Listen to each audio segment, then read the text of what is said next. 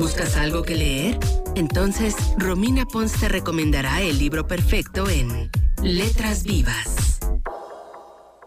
11 de la mañana con 37 minutos. Está con nosotros Romina Pons. No recuerdo la última vez que hablamos, Romix, hace mucho. Hace mucho que no nos escuchábamos, Luis, pero bueno, es que este caos que tenemos últimamente en la vida pone las cosas complicadas. ¿Cómo has estado? ¿Cómo está el bien, programa? ¿Cómo pues te bien, sientes tú? ya, ya, ya regresando esta semana, este, después de, de, de, pues, de, de- de evitar eh, varias semanas el COVID, la semana pasada fue mi turno, pero bueno, ya estoy de regreso, ya estoy bien y, y estoy contento de escucharte nuevamente.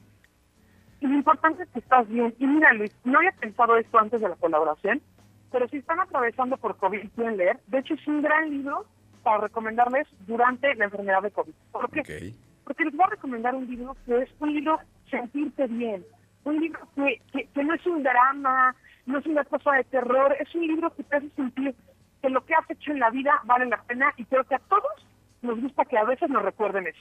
Ok, ¿de qué se trata?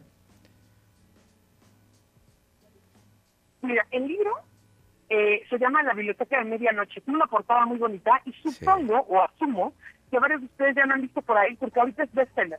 Está Sí. en el top 10 de Amazon, está en el top 10 de Gandhi, está en absolutamente todas las librerías y creo que es un gran libro. La temática del libro, sin hacerles spoiler, es ¿qué pasa si encontraras una biblioteca donde te dice todas las posibles vidas que pudiste llevar según las decisiones que tomaste? Es decir, Ok. si decidiste cambiarte de escuela cuando ibas en la primaria, por ejemplo, bueno, en la primaria tú no decides, en la universidad, ¿qué vida hubieras llevado? Si Mm. te hubieras casado con tu ex, ¿qué vida hubieras llevado? Wow. Y entonces es un libro que te demuestra las múltiples posibilidades de la protagonista y pues no voy a más, pero, pero habla mucho de lo que decides hoy está bien para ti. Ok. Estoy viendo aquí que tiene el premio, el premio Goodreads 2020 a la mejor obra de ficción. eh, es de Matt Haig, La Biblioteca de. Medianoche. Ok.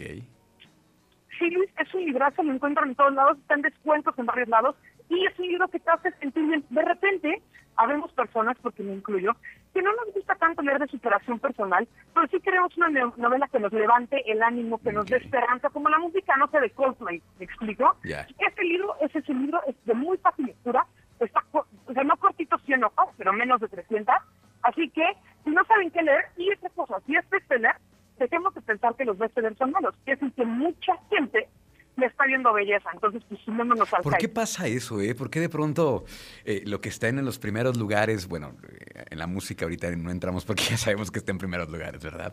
Pero, pero en los libros, ¿por qué son san- eh, satanizados los primeros lugares?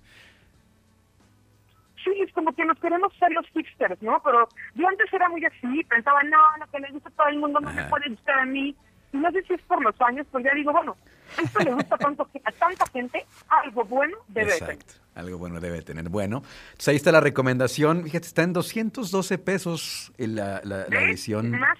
de pasta dura y en Kindle está en 200 pesos también. 199 y 202 en pasta dura. Bueno, pues ahí está entonces la Pues bueno, recomendación.